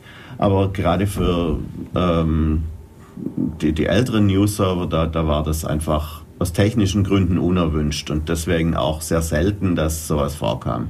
Und deswegen gibt es eben diese .misc-Gruppen, weil sonst könnte man ja das .misc einfach weglassen. Ähm, es ist auch, wenn man äh, eine neue Gruppe haben will, dann sollte man eben auf sowas achten, weil die meisten sagen dann doch noch, okay, ähm, ich will mich an so ein alte Namensschemata irgendwie halten. Und vielleicht ähm, erzählen wir mal gerade, wie diese Selbstverwaltung funktioniert. Ähm, das hängt also zunächst mal von der Hierarchie ab. Ähm, bei den Big Eight und bei der DE-Hierarchie ähm, ist es ungefähr das, ein ganz ähnliches Verfahren. Ich erzähle jetzt einfach mal, wie es speziell bei der DE-Hierarchie funktioniert. Da gibt es eine spezielle Newsgroup, die heißt DE Admin News Announce und abgekürzt nennt man die auch DANA. Also man kürzt häufig Newsgroups ab mit den Anfangsbuchstaben von den Hierarchien. Also DE Admin News Announce DANA. Und das ist eine moderierte Gruppe. Also die meisten Newsgroups sind nicht moderiert. Da kann einfach jeder schreiben, was, er, was ihm gerade einfällt. Er muss nur damit leben, dass er irgendwie blöd eingemacht wird, wenn es da nicht reinpasst oder so. Aber im Grunde hält ihn da nie, nie niemand auf. Und ähm, bei moderierten Newsgruppen ist, ist das anders. Da dürfen nur die Moderatoren selber posten. Ähm, und wenn jemand anders da einfach versucht, was reinzuschreiben, dann sorgt die Technik äh, im News-Server dafür, dass das dann nicht wirklich im, in News direkt erscheint, sondern per E-Mail an den Moderator geschickt wird. Und der schaut sich dann diese Artikel an und sorgt dafür, dass die dann gepostet werden oder eben auch nicht. Weil also der kann dann entscheiden, was da gepostet wird. Und diese Gruppe DE Admin News Announced, die ist dafür da, um so Ankündigungen, ähm, dass jemand jetzt eine Diskussion starten möchte, ähm, zum Beispiel um eine neue Gruppe anzulegen oder um eine Gruppe aufzuteilen oder auch um eine äh, Gruppe, die nicht mehr benötigt wird, zu löschen. Und das nennt sich dann Request for Discussion oder auch RFD. Und das ist alles ein relativ formalisiertes Verfahren. Ähm, da sollte man zunächst mal vielleicht irgendwie in diese Newsgroup reinschauen, wie diese RFDs aussehen, was da so drin, zu, drin stehen muss und vielleicht auch mal so die entsprechenden Infotexte dazu lesen. Ähm, und wenn dann dieser RFD in Dana veröffentlicht worden ist, dann gibt es eine Gruppe, die heißt DE Admin News Groups und da wird dann über solche RFDs diskutiert. Und da ein typischer Diskussionseinwand, also das Erste, worauf man sich gefasst machen kann, ist, naja, wozu braucht man denn das? Weil gibt es denn da schon Diskussionen dazu? Und also das beste Argument für eine neue Newsgroup ist irgendeine Punkt-Misk-Gruppe, die sozusagen thematisch drüber liegt und die vor Diskussionen zu diesem Thema überquillt. Weil dann sagen alle, okay, ähm, es gibt Traffic und wenn es Traffic gibt, brauchen wir auch eine Newsgroup. Und naja, unabhängig davon, ob es wirklich der Bedarf existiert, ähm, wenn derjenige, der das vorgeschlagen hat, der Meinung ist, okay, ähm, jetzt ist genug diskutiert, dann kann er einen sogenannten Call for Vote posten. Das geht wieder über DE Admin News Announce und äh, wird dann in, naja, die entsprechenden, also zum entsprechenden betroffenen Gruppen, also ich sage mal zum Beispiel diese Missgruppe, die da gerade am Überquellen ist, weil es zu viel Diskussion zu einem bestimmten Thema gibt, ähm, da wird es dann noch zusätzlich hingepostet damit die dann schon mal Bescheid wissen. Und ähm, dann können dann alle abstimmen. Und diese Abstimmung, diese Call for Votes, das ist eigentlich ein bisschen schwierig, weil ähm, typische Wahlen für so die Demokratieleute sind das so gewohnt, die sind eigentlich irgendwie allgemein, frei und geheim und sowas. Und das Letzte, das fällt beim Usenet einfach weg. Also die, die Wahlen sind nicht geheim weil wer sollte denn das prüfen? Also es muss ja irgendwie sozusagen eine unabhängige Instanz geben, die dann die Stimmen auszählt. Und das ist natürlich im Usenet etwas schwierig, weil da jeder hat seine Interessen. Hm, man könnte natürlich sagen, die Moderation von DE Admin News Announce macht das. Aber die sind auch nicht immer unabhängig und ähm, naja, viele Leute vertrauen halt nicht gern anderen. Und deswegen sind Usenet-Abstimmungen immer öffentlich. Also man reicht dann seine Stimme irgendwie bei einem Vote-Taker ein. Der Vote-Taker kann auch der sein, der diesen Vorschlag gemacht hat. Der zählt dann die Stimmen aus, aber damit niemand bescheißen kann, werden hinterher einfach alle Stimmen veröffentlicht. Und wenn dann die Abstimmung positiv ausgegangen ist, ähm, für Newsgroups anlegen, braucht man eine Zweidrittelmehrheit von den abgegebenen Stimmen. Dann ähm, wird diese Gruppe sozusagen in diese offizielle Newsgroup-Liste aufgenommen und die Dana-Moderation verschickt dann so eine Control-Message, dass die ganzen News-Admins da automatisch davon benachrichtigt werden und dann die Gruppe anlegen. Und so entsteht eine neue Newsgroup. Da gibt es nämlich noch eine ganze ähm, ganzes Ding drumherum. Ähm, zum Beispiel gibt es eine Gruppe, die heißt DE Admin News Regeln. Ähm, da werden so Metadiskussionen geführt, wenn man jetzt zum Beispiel nicht eine neue Gruppe anlegen will, sondern naja, in diesen Einrichtungsregularien mal was ändern möchte und so. Das Verfahren ist ganz ähnlich. Also es gibt auch diese Diskussion und dann eine Abstimmung. Und dann kann eben entsprechend auch irgendwie diese Regeln geändert werden. Also was zum Beispiel vor einiger Zeit mal anstand, ähm, es gibt so eine Mindeststimmenzahl für äh, Änderungen. Und ja, irgendwie hat das ein bisschen abgenommen in letzter Zeit mit der Zahl der Benutzer im Usenet. Und dann waren doch einige Leute der Meinung, man sollte diese Mindeststimmenzahl mal anpassen. Weil, naja, das ist natürlich nicht nur so, dass ähm, alle Benutzer dann plötzlich abstimmen müssen, sondern es stimmen natürlich meistens nur die ab, die auch tatsächlich sich für dieses Thema speziell interessieren. Also es gibt zwar die Dauerinteressierten, die einfach sich für jedes Thema interessieren, weil sie sich fürs Usenet selber interessieren und deswegen eine Meinung zu jeder Gruppe haben. Ähm, das sind auch häufig die, die dann sagen, ja, gibt es da überhaupt schon Traffic und ähm, also ich, ich bin ja sowieso dagegen. Aber. Ähm, das erinnert mich langsam an Wikipedia. Hm, es hat vielleicht gewisse Ähnlichkeiten, aber es ist doch anders. Es ist hm, nicht wirklich so. Also diese Relevanzdiskussion in der Wikipedia, das ist ein eigenes Ding, aber hm, ja, wenn ich mir so überlege, habe ich mir noch nie Gedanken dazu gemacht, aber es sind vielleicht, es ist ein bisschen ein ähnliches, eine ähnliche Denke. Wobei die, Re äh, die Relevanzkriterien im Usenet im Grunde ganz einfach sind, weil wenn es Diskussionen im Usenet schon gibt, dann ist es ganz klar. Und dann ist es völlig egal, wie wichtig das Thema an sich ist. Weil wenn es, das ist einfach die, die, die, die Spiegelung des Themas im Usenet ist das viel wichtigere als wie das Thema selber. Also ich weiß noch, da, da war einer, der hatte mal irgendein Thema, ich glaube es ging ums Tanzen. Das war aber auch schon wieder einige Jahre her. Der wollte also ganz dringend eine Newsgroup übers Tanzen, weil Tanzen ist ja ähm, sowohl Hobby als auch Sport und überhaupt sei es wichtig und ähm, so und so viele tausend Leute in Deutschland würden tanzen und äh, oder Millionen oder was weiß ich. Also das könnte ja nur wichtig sein und er hat sich auch nicht damit zufrieden gegeben, dass das irgendwie unter Sport abgelegt wird, weil es ist ja nicht nur Sport, sondern also eigentlich wollte er lieber eine Top-Level-Hierarchie Tanz als wie alles andere, aber halt doch unterhalb von DE. Also irgendwie DE-Tanz wäre dem wohl am liebsten gewesen.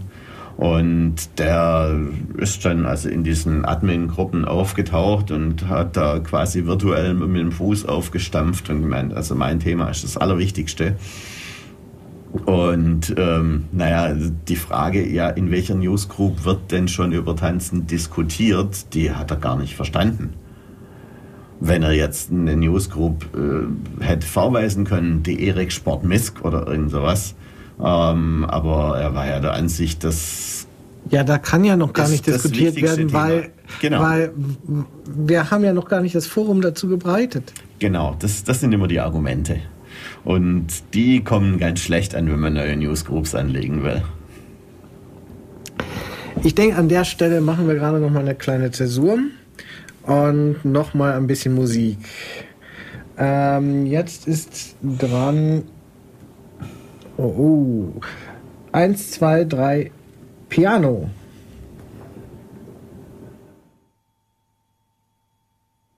Da sind wir wieder bei Def Radio. Ähm, hier sind Jürgen und hier sind Tobi. Heutiges Thema ist Usenet News. Ja, wir waren gerade bei der Usenet Selbstverwaltung und wie da diese RFDs und Call for Votes funktionieren. Ähm, bei Interesse lässt einfach mal in den entsprechenden Admin-Groups ein bisschen nach. Schaut euch an, was die da so diskutieren. Und ich glaube, man muss ähm, um im Usenet was Interessantes zu lesen oder zu posten, nicht unbedingt neue Newsgroups kreieren, so als erstes, was man macht, sondern man kann ja erstmal irgendwie in den bestehenden Newsgroups lesen und schreiben. Das ist vielleicht ganz nützlich. Ähm, vielleicht noch ein Wort zu der Moderation, ähm, die diese äh, DE Admin News Announce Gruppe moderiert die sind so was ähnliches wie die Exekutive im DE-Usenet. Weil, ähm, naja, die verschicken dann eben, wenn so eine Call for, so, ein, so, eine Abstimmung, so ein Call for Vote dann entsprechend ausgegangen ist, verschicken die die Kontrollnachrichten an die Serverbetreiber, damit eine neue Newsgroup, eine Newsgroup entsteht. Und es gibt auch eine, eine andere Art von Kontrollnachricht, das nennt sich Checkgroups. Das ist so ein, naja, ähm, und im Übrigen, falls ihr das nicht mitgekriegt habt, im Moment ist die Newsgruppenliste, sieht die gerade so aus. Also da ist so eine Kontrollnachricht, die sozusagen über alle Gruppen dieser Hierarchie hinweggeht. Und naja, weil die Moderation das im Sinne der Benutzer macht und ähm, auch nicht irgendwie zum Schaden der Serverbetreiber, sagen die Serverbetreiber eben, okay, das, was von der Moderation kommt, das akzeptieren wir so und ähm, führen das dann einfach ungesehen auf unserem Server aus. Und erst wenn das irgendwann mal nicht mehr funktioniert, weil die Moderation irgendwie hohl dreht oder sonst irgendwas, dann könnten die News-Server-Betreiber eben entsprechend eingreifen und sagen, okay, also das machen wir jetzt nicht mehr mit und wir machen das wieder irgendwie anders. Das heißt im Prinzip, es gibt theoretisch einen gewissen Einfluss durch die Moderation, aber eigentlich kann man diesen Einfluss schon wieder vergessen, weil äh, wenn es nicht vernünftig war, macht es dann eh keiner mit. Genau. Ich meine, ich weiß nicht, wie das heutzutage wäre, wenn es ähm, die, die, meisten Serverbetreiber, ähm, ob, ob da noch so diese Verantwortung da ist, wie man das früher so gehabt hat. Aber ähm, naja, denen steigen dann entsprechend die User irgendwie aufs Dach, vielleicht. Wer weiß. Ähm, es gibt andere ähm, Hierarchien, ähm, da ist das Verfahren etwas anders. Und insbesondere ist, sind da diese Hierarchien, die irgendwie das Alt wie Alternativ im Namen haben, also insbesondere die Hierarchie Alt selber, aber auch unterhalb von DE gibt es DE Alt. Und diese Gruppen, die unterscheiden sich eigentlich nur dadurch, dass sie anders eingerichtet werden. Also da gibt es eben keinen RFD und keinen Call for Vote, sondern für DE Alt gibt es eine Gruppe, die heißt DE Alt Admin. Und naja, da macht man einen Vorschlag für eine neue Gruppe. Und naja, im Grunde sollte das da alles viel einfacher sein. Ähm, und ähm, wenn kein, naja, großer Gegenwind kommt in DE Alt, DE Alt Admin, dann kann man eben selber so eine Newsgroup, Newgroup Message rausschicken und ähm, in DE Alt wird die dann vielleicht auch von den Admins dann beachtet, wenn sie eben nicht von der Moderation kommt. Es gibt da ein paar technische Probleme, weil gerade dieser Checkgroups macht da ein kleines Problem, ähm, weil der schließt DE Alt mit ein. Das heißt, die Moderation hat ist so indirekt auch einen gewissen Einfluss auf DE Alt, weil sie eben entscheidet, ob eine Newsgroup in ihren Checkgroups mit aufgenommen wird oder nicht. Aber im Grunde hat die Moderation mit DE Alt nichts zu tun. Und bei Alt ist es genauso, nur ist da der Wildwuchs vielleicht noch ein bisschen größer, weil in DE Alt sind halt, naja, ähm, jetzt mache ich mich ähm, sehr schuldig, indem ich sage, aber das sind ein paar Leute, die sind sehr deutsch. Ähm, und äh, machen DE alt fast, äh, machen es in DE alt fast schwieriger, äh, eine Newsgroup zu erzeugen, als wie in DE außerhalb von alt, was eigentlich dem ursprünglichen Sinn von alt entgegenläuft. Aber es ist vielleicht auch nicht schlecht, wenn man ein bisschen ähm, eine gewisse Zucht und Ordnung drin hat, dass, dass der Wildwuchs nicht zu sehr ausufert. Weil sonst schlägt sich jeder seine Newsgroup an, die er gerade will. Und ähm, also ich kann mich erinnern, wir hatten mal in Ulm hatten wir mal irgendwie DE Alt, nee, de, nee, nee Quatsch, ähm, Ulm, Uni, Flame, äh, Rama und Ulm, Uni, Fan und irgendwie sowas, irgendwie zwei Gruppen für eine Person und ähm, was nicht irgendwie völliger Humbug im Grunde ist, aber es war halt ganz witzig damals. Ne? Und so entstehen in Alt eben auch Tausende von Gruppen. Ähm, und die meisten sind einfach, naja, Blödsinn. Ähm, das, fängt an mit äh, Gruppen, die eigentlich nur Tippfehler sind. Oder Gruppen, die man einer mal kurz anlegt und ähm, ja, irgendein News-Server-Admin hat es dann, hat's dann gemacht und ähm, die Gruppe hat sich irgendwie so erhalten. Ähm, es kann auch mal was Sinnvolles aus so, einer, so einem Schnellschuss irgendwie entstehen. Und zwar ähm, gibt es eine Gruppe, das ist die einzige schwäbischsprachige Gruppe im Usenet. Die heißt alt.effle.und.pferdle. Also alt, Effle und Pferdle. Und ähm, die ist entstanden, als der Dan Mosdale, einer von den Programmierern von Netscape, der hat in Deutschland studiert, in Heidelberg, und hat hier Äffle und Pferdle im, Fern im Werbefernsehen gesehen.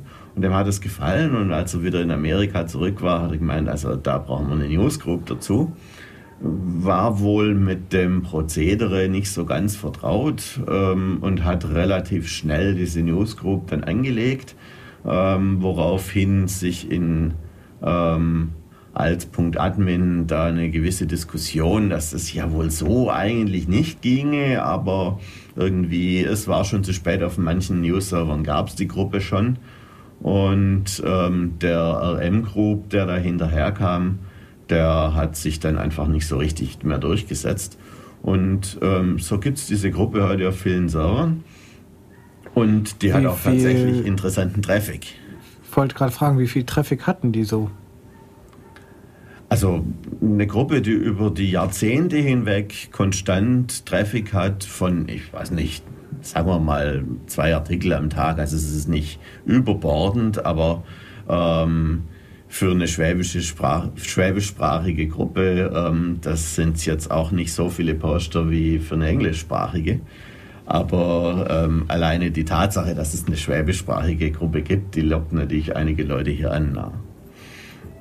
Und wenn man also Probleme ähm, mit irgendwas Schwäbischem hat, also letztendlich hat sich einer in, in Hochdeutsch gemeldet und wollte irgendwas wissen. Ähm, Bekam er dann eine pampige schwäbische Antwort? Ja, natürlich, aber ähm, er bekam auch eine sinnvolle Antwort. Also im Usenet zu posten und zu fragen heißt nicht, dass man die Antwort kriegt, die man gerne haben möchte.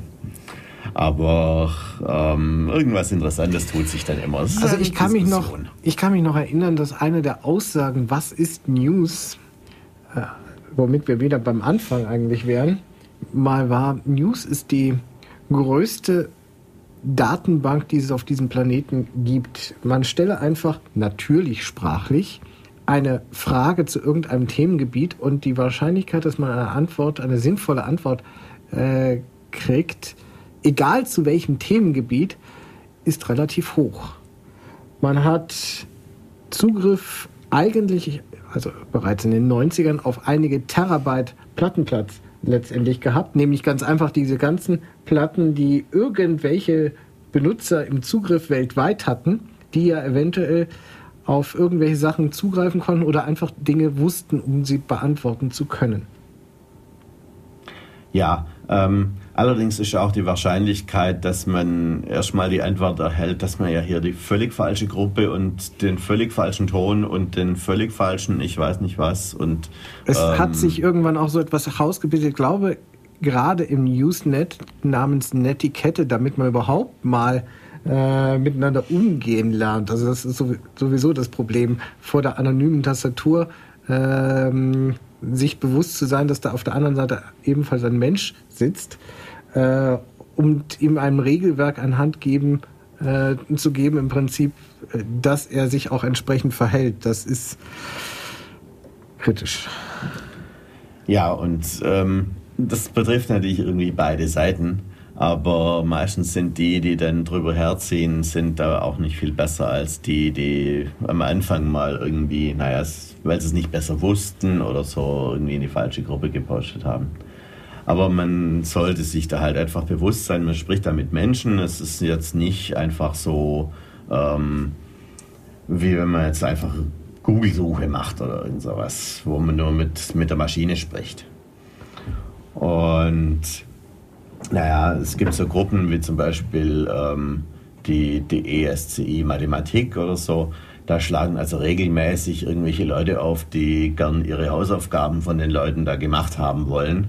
Das verstehst und du vollkommen falsch. Sie kommen nur gerade mal nicht kommen gerade mal nicht weiter und stellen mal eine Frage, um überhaupt einen Anhaltspunkt zu nehmen. Und die äh, Leute verstehen das schon wieder falsch und meinen, sie sind nicht zuständig für ihre Hausaufgaben. Ja, ja, das ist, also man merkt es dann häufig in der Art und Weise, wie da gefragt wird. Oder wie dann speziell, wenn eine Antwort schon da ist, wie dann nachgefragt wird, ja und jetzt ähm, rechne es mir mal aus. Ne? Also da gibt es dann schon Leute mit einem gewissen Anspruchsdenken. Beziehungsweise die immer noch nicht so richtig zurechtkommen, wie macht man das? Es muss ja nicht unbedingt die Lösung sein, aber wenn es wenigstens der Lösungsweg wäre. Ja. Und häufig gibt es da halt Diskrepanzen in der Diskussion.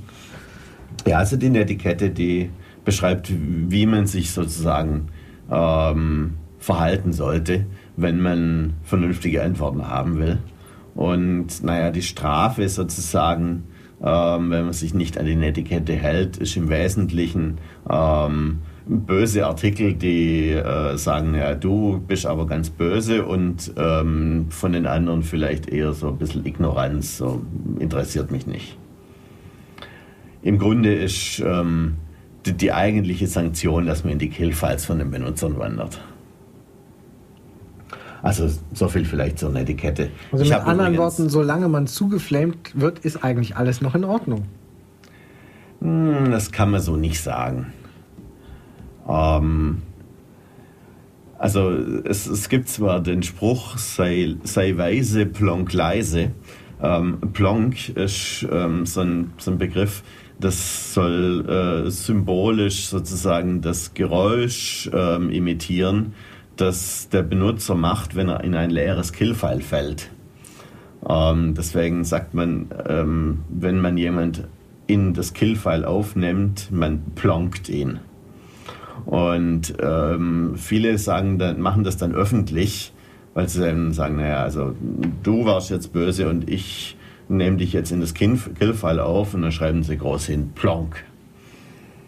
Und naja, so ein Artikel ist, hat natürlich auch an sich keinen Nährwert für die anderen, außer dass sie jetzt wissen, der hat den geplonkt, was meistens übrigens noch nicht mal stimmt. Weil ähm, die Leute, die öffentlich plonken, die sind dann häufig die, die dann trotzdem weiterhin mit denen öffentlich rumstreiten.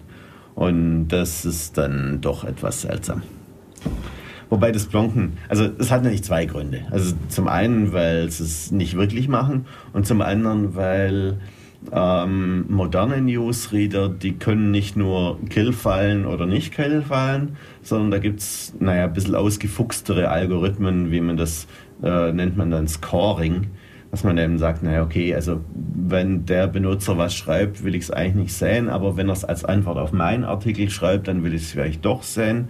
Oder wenn er zu dem Thema, Thema was schreibt, dann will ich es doch sehen. Also sozusagen verschiedene Kriterien, anhand dessen so ein Artikel hoch oder runter gestuft wird und wenn er eine gewisse Schwelle überschreitet, dann wird er eben nicht mehr angezeigt. Also das Killfallen ist heute etwas feingranularer. Aber wenn wir schon irgendwie bei Killfiles und bei Netiquette und so weiter sind, ähm, die ganze Usenet-Kultur, also da hat sich so eine richtige Kultur entwickelt. Ähm, das drückt sich dann aus in gewissen Abkürzungen, die Usenet-spezifisch sind. Und das ist irgendwie ganz witzig. Ich habe vor einiger Zeit mal einen Artikel gelesen, wo es darum ging, was so die Jugend von heute ähm, in SMS reinschreibt. Und ähm, gewisse äh, Abkürzungen seien da gängig. Und ähm, dann war da eine Liste. Und ich habe mir die Liste angeschaut und habe mir gedacht, scheiße, das kennst ja alles. Weil das ganze Zeug kommt alles irgendwie aus dem Usenet. Hm, nicht alles. Vielleicht nicht alles, aber ähm, eine ganz... Die SMSler bringen das teilweise noch äh, schlimmer, als, als die Newsler mhm. äh, schon waren. Also so typische Abkürzungen, so ähm, IMO, also In My Humble Opinion oder FYJ, FYI for Your Information oder auch ähm, ASAP. ASAP as soon as possible, ähm, RTFM, Read the Fine Manual, manche nennen das auch ein bisschen anders, ähm, oder auch HTH Hand, das liest man unter irgendwie vielen Artikeln. Ähm, am Anfang, was wollen die eigentlich immer? HTH Hand? Was für eine Hand? Ähm, es ist die Abkürzung für Hope that helps. Have a nice day. Und naja, also wenn man halt lang genug im Usenet unterwegs war und das Ganze kennt und dann liest man die Liste, das soll alles ganz neu sein und es kommt nur bei SMS vor. Ja, LG. LG? Liebe Grüße. Ja, genau. So ungefähr. Eine schöne ähm, äh, Abkürzung habe ich noch mitgebracht. Ähm, Tanztafel. Kennst du das? Nicht doch. There ain't no such thing as a free lunch. Das kriegen häufig die Leute zu hören, die, ähm, naja, so mit Anspruchsdenken kommen und sagen, ähm, ich hätte gern meine Hausaufgaben von euch gemacht oder so. Ähm, so von wegen, naja, umsonst ist der Tod. weißt du eigentlich, was der kostet? Ja, genau. Okay, also die, die ganzen Abkürzungen oder viele von den Abkürzungen, die man so kennt aus was auch immer, die kommen ursprünglich aus dem Usenet. Übrigens auch die Smileys, ähm, wobei die halt im Usenet wirklich als Text dargestellt werden, also so Doppelpunkt minus Klammer zu oder sowas.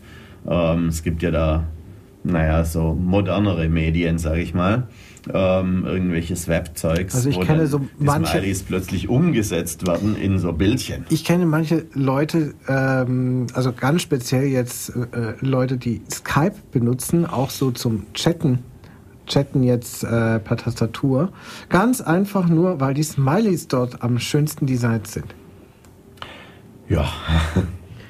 Was natürlich ja schon eine gewisse Pervertierung dieser Smileys äh, aus dem reinen Textmedium geworden ist.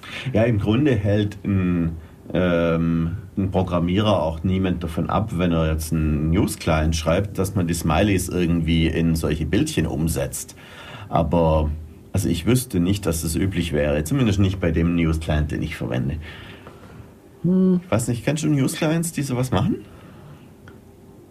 News-Clients direkt nicht. In vielen Foren äh, ist sowas üblich. Hm, ja, also in den Webforen natürlich, klar. Ja. Okay, ähm, vielleicht ein paar Begriffe noch irgendwie. Ups, der Stuhl quietscht. Ähm, ein paar Begriffe noch, die man so im Usenet typischerweise kennen sollte, was es ist. Ähm, ein sogenanntes Cross-Posting. Ähm, das ist ein Artikel, der gleichzeitig in mehreren Newsgroups erscheint. Das ist immer so eine kritische Sache. Wenn man das in 100 macht und... Ähm, nein, nein, so viele sollten es insbesondere dann wird nicht es, sein. wird es irgendwann zu Spam. Ja, Spam ähm, wie gesagt, äh, wir hatten es vorher. Auch da gibt es, glaube ich, irgendeine Punkteberechnung äh, ja. oder was weiß ich, nachdem man irgendwo mhm. mal äh, sagt, wenn der Artikel die und die Relevanz hat, aber in so, das wird dann irgendwie durch so und so viele Gruppen geteilt, dann noch die Länge. Irgendwie ja, das ist das sogenannte Breitbart-Index. Also zum einen ähm, kann man natürlich einen Artikel per Cross-Posting in mehrere Gruppen machen, aber man könnte den Artikel natürlich auch einzeln in die Gruppen posten. Und das eine, also wenn es dann wirklich sehr, sehr viele Gruppen sind, ähm, das eine wäre Spam und das andere mit, mit dem Cross-Posten, das nennt sich dann Velveta. Das ist so ein spezieller Usenet-Ausdruck, der hat sich anderswo nicht durchgesetzt. Mhm. Und dieser Breitbart-Index, der nimmt für jeden einzelnen Artikel die Zahl der Newsgroups, in die er cross gepostet ist zieht daraus die Wurzel und summiert ähm, alle Inkarnationen von diesem Artikel auf. Und da kommt dann am Ende eine Zahl raus und das ist der sogenannte Breitbart-Index. Also Breitbart nach Seth Breitbart, das ist ein, eben der, der diesen Index irgendwie entwickelt hat. Und naja, wenn der Breitbart-Index, je nachdem in welcher Hierarchie das ist, ähm, eine gewisse Anzahl überschritten hat, dann gilt so ein Artikel als Spam. Und naja, also zum einen muss man natürlich sagen, wann sind zwei Artikel identisch? Ähm, da gibt es so gewisse Diskussionen drüber. Ähm, vielleicht auch sind sie identisch, wenn sie nur für, den, für die gleiche Sache werben. Und naja, weil sonst sind die Spammer natürlich so schlau und machen einfach noch irgendeinen beliebigen Text hinten dran ähm, bei jeder Inkarnation von einem Artikel und dann wäre es ja ein anderer.